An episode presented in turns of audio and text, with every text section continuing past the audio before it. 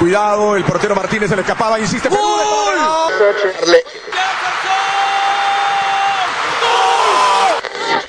Aquí está el empate en el área Esperañol, en el área Esperañol está. ¡Gol!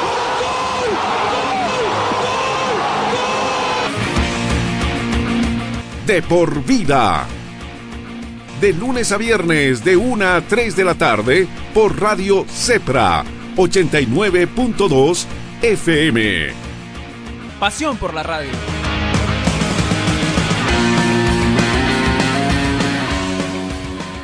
de Francia cuando ganamos 2 a 0 con goles de Echeverri y Moreno.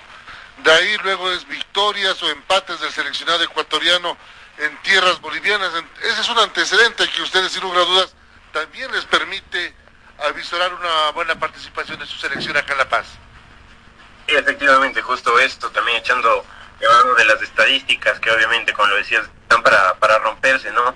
Pero también igual teniendo en consideración el contexto que venía viviendo la selección boliviana, que incluso en la anterior fecha lo veíamos que algunos jugadores tenían que salir de la concentración de la selección porque sus clubes no les pedían que, que regresen, que había uno que otro problema, que incluso en las últimas, en los últimos días se, se rumoraba que podía salir el entrenador y, y demás. Entonces, por ahí también echar mano de eso para, para lograr el resultado. Pero de ahí, evidentemente, ya en la cancha es otra cosa, eh, dentro del ambiente futbolístico ya es otra cosa.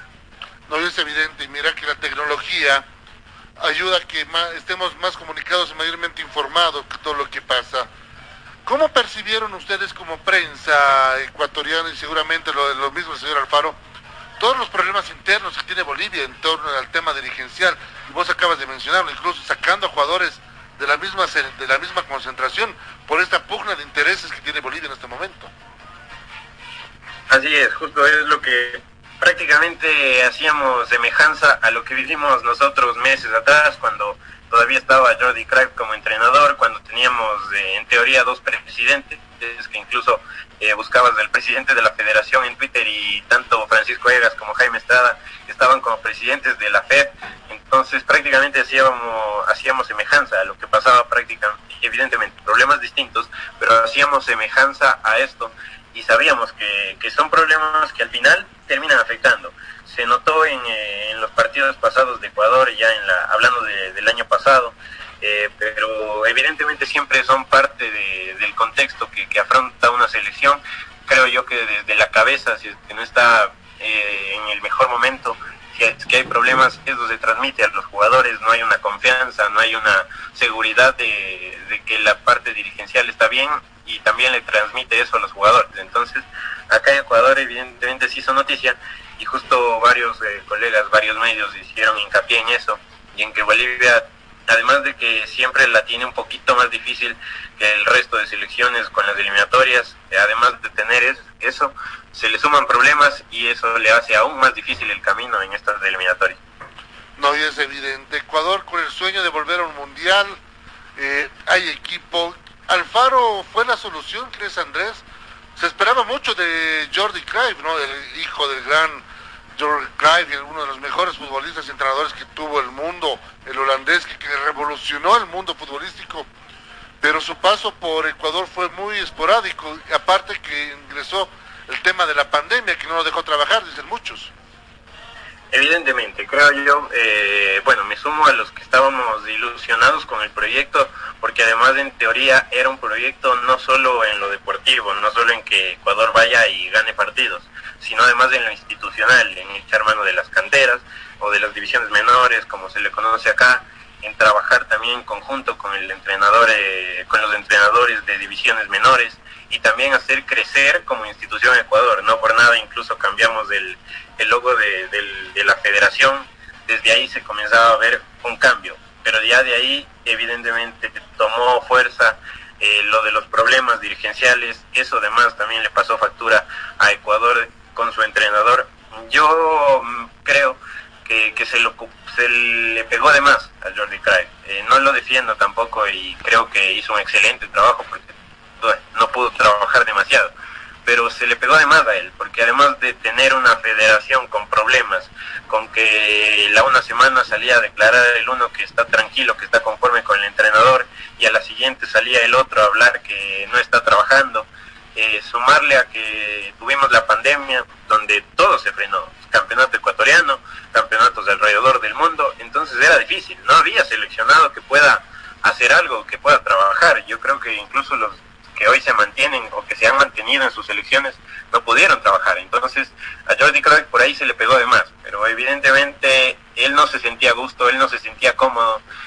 Muchas veces le pasó eh, factura el hecho de que venía al continente americano desde Europa y tomaba un poco diferente las cosas. Entonces ya de ahí se tomó la mejor decisión para, para todos, creo yo, para que pueda trabajar él, para que pueda trabajar la selección.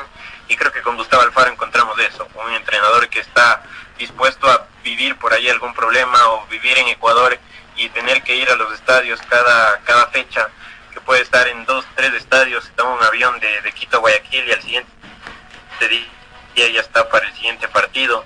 Entonces creo que con Gustavo Alfaro encontramos un técnico que está dispuesto a trabajar, que está dispuesto a crecer también él como, como profesional y querer que crezca también la selección.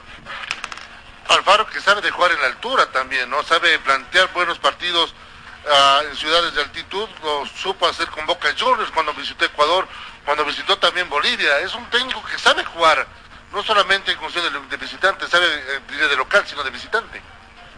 Así es, también en la entrevista que te mencionaba antes, él decía eso, o sea, le sirvió además bastante ser eh, comentarista en una cadena en, en Colombia y que, que le, le, ayudó a crecer como, como analista y también le ayudó a tomar decisiones dentro de, de su dirección técnica, saber qué jugadores, qué tácticas, qué, qué formas necesita para el, para el partido que se le viene y si tiene que variar para el siguiente lo hace.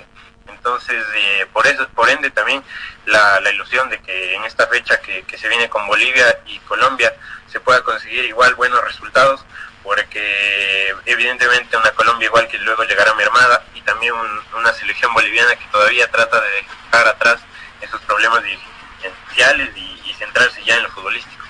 Andrés, ¿cómo solucionaron esos problemas dirigenciales allá?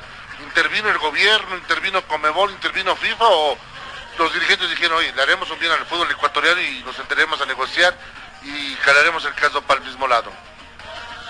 Bueno, acá con, los problemas de federación, eh, evidentemente tuvo que intervenir con Mebol, además de con Mebol tuvo que intervenir FIFA, FIFA prácticamente les dijo, es problema de ustedes, no, no podemos intervenir y decir, eh, saquemos a este presidente y demás.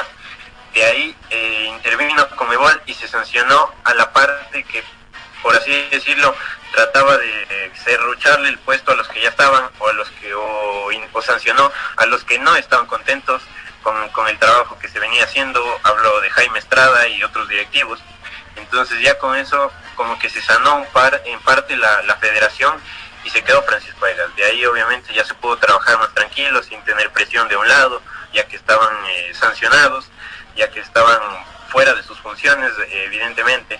Entonces creo que con eso se pudo sanar un poquito lo que lo que venía pasando. De ahí obviamente quedarán sanciones por, por resolver. Eh, me parece que todavía hay uno de los directivos que está sancionado, eh, pero de, le sirvió esto demasiado a la, a la federación para, para no eh, perder el rumbo, porque si no se venía un arranque de eliminatorias difícil, donde ahí sí estoy seguro que nos iba a ir terrible con, con ambas selecciones.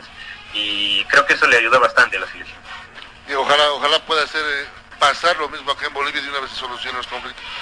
Andrés, ¿qué conocen de Bolivia, de este equipo que convocó Farías, de estos jugadores? ¿A qué jugadores ustedes ven como referentes o peligrosos? Que seguramente el señor Alfaro ya debe estar tomando sus precauciones para el encuentro del día jueves. Evidentemente, sí, bueno, dentro de, de la nómina que, que, hemos podido ya observar, tenemos jugadores importantes, ¿no? Como, como Carlos Lampe, como Bejarano también, y también en la delantera, que siempre está el, el, me parece que la insignia de Bolivia, un Marcelo Moreno Martins, también, entonces se va notando también que hay un cambio ya en, en, en Bolivia, que van algunos jugadores ya dejando la selección, justo semanas atrás. Me parece que, que Yasmani Campos era uno de los que se despedía también de la selección, entonces también va notándose este, este cambio generacional que creo que todas las selecciones tienen que pasar por el mismo. Entonces se conoce eh, no tanto como antes, te diría, porque evidentemente en el cambio también se va a ir viendo ya dentro de la selección cómo funcionan estos nuevos nombres. Pero de ahí son nombres interesantes, la verdad que, que van haciendo igual su nombre, su carrera, eh, que van teniendo importancia dentro de sus clubes. Entonces, creo que evidentemente hablamos de una selección boliviana que también le puede complicar a Ecuador, que puede echar mano de los experimentados y también de los nuevos jugadores que están ingresando a esta, a esta nómina. ¿Pudieron verlo al delantero Víctor Ábrego, que fue pieza fundamental de Bolívar para que avance de fase en Sudamericana y ahora se ha convocado a la selección?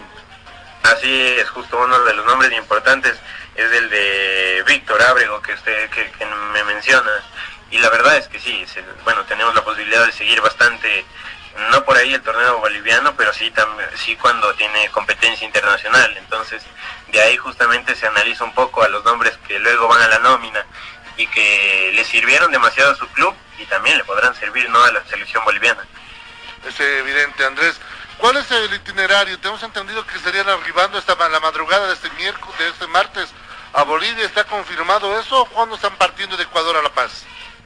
Para la prensa que, estamos acá y que bueno, estamos dentro de, los grupos y demás de, la selección ecuatoriana, eh, todavía no se nos ha confirmado el, itinerario exacto, pero sí que ya está Ecuador trabajando con los jugadores eh, que ya han llegado desde el extranjero, que ya igual se incorporaron los del fútbol ecuatoriano. Nada más esperamos obviamente por los que les, les cuesta un poquito más del viaje eh, que demora un poco más, el caso de, de, España y demás, pero a Ecuador eh, evidentemente todavía tiene que trabajar eh, un, par de horas también acá en, la, en territorio ecuatoriano y de ahí sí partir, como tú lo mencionabas, a, suelo boliviano para estar concentrado ya allá y también para que los jugadores igual vayan teniendo un poco de, de aclimatándose al, al cambio de clima que tendrán por allá. Acá te comento, está haciendo calorcito, está haciendo calorcito en La Paz, eh, nos imaginamos que van a llegar seguramente a un hotel en la zona sur donde el clima es agradable. ¿Harán el mismo trabajo que hizo Argentina? ¿Tienen conocimiento algo de eso, Andrés? Ah, ah, me dijiste que no les dieron itinerario, pero van a trabajar en La Paz eh, día antes del partido haciendo algún trabajo especial. Sí, justamente, todavía no tenemos el itinerario exacto. Estoy seguro que durante la tarde de hoy se nos será como, se nos confirmará el mismo, pero de momento todavía se mantiene nada más en conocimiento de, la prensa de acá, que Ecuador nada más trabaja de momento acá, espera el arribo de todos sus seleccionados y ahí sí para poder eh, tener ya eh, idea un poco más de lo que será la participación de Ecuador allá en Bolivia donde van a tratar de sumar tres puntos porque luego viene un partido difícil de Ecuador con Colombia. Así es, justo como lo mencionaba antes, Colombia que igual llega con, algunas bajas, ¿no? Caso COVID, casos lesiones, que no llega con Radamel Falcao. Así que también tratamos de, estar ilusionados con que se pueda conseguir los tres puntos ante Colombia. Sabemos que es una selección complicadísima, que, el entrenador que ayuda ha formado un buen grupo, ha formado una buena camada, que viene haciendo un buen debut en eliminatorias.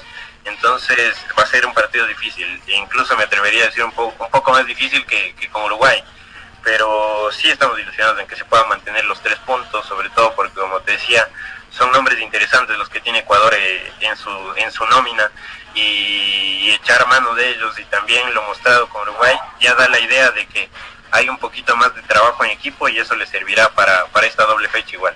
Exactamente, ojalá sea un buen partido, mi querido Andrés, el jueves, el que haga mejores cosas que gane, yo, vos vas a creer que gane Ecuador, yo voy a creer que gane mi país, que gane Bolivia, pero especialmente que gane la gente que lo va a ver por la televisión y que lastimosamente esta pandemia está alejando por el momento a los espectadores de las canchas.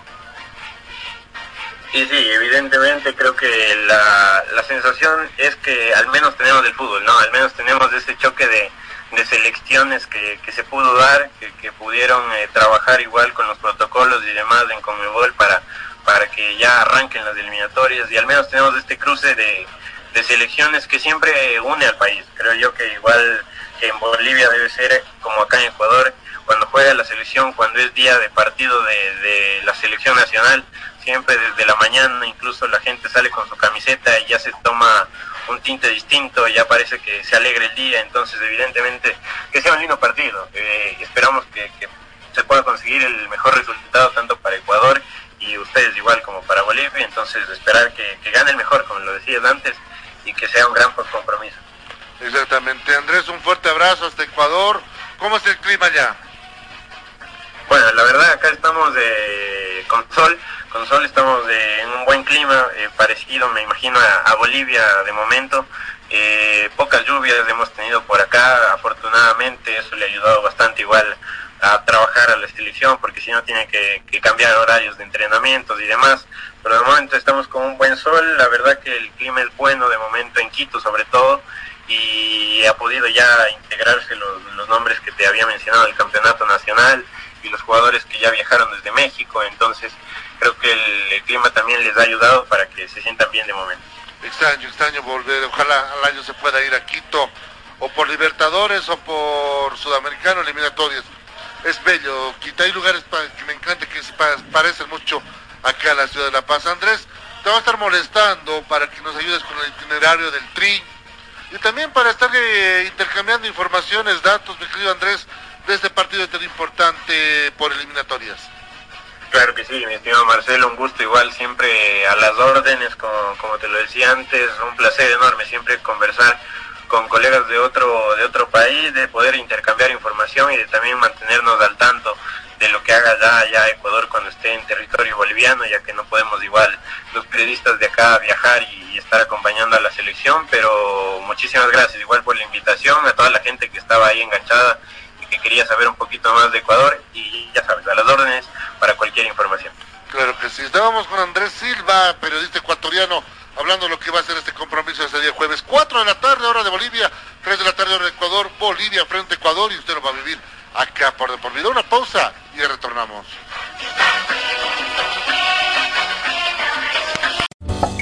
Ya sabes qué estudiar.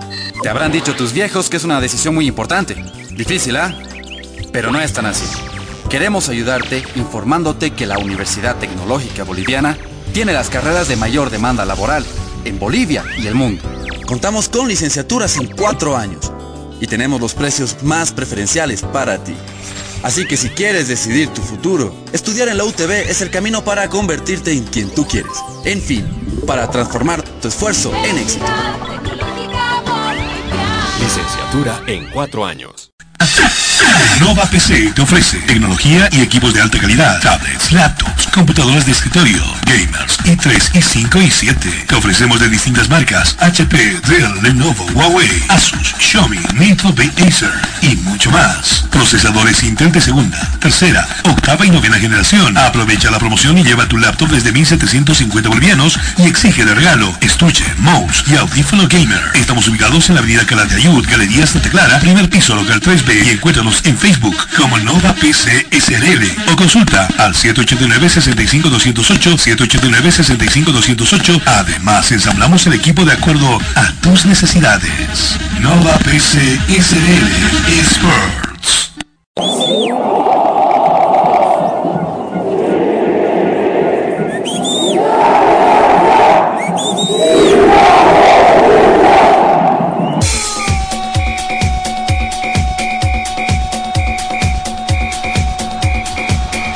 La información que necesitas saber del deporte en Bolivia y en el mundo, solo lo tendrás en De por Vida.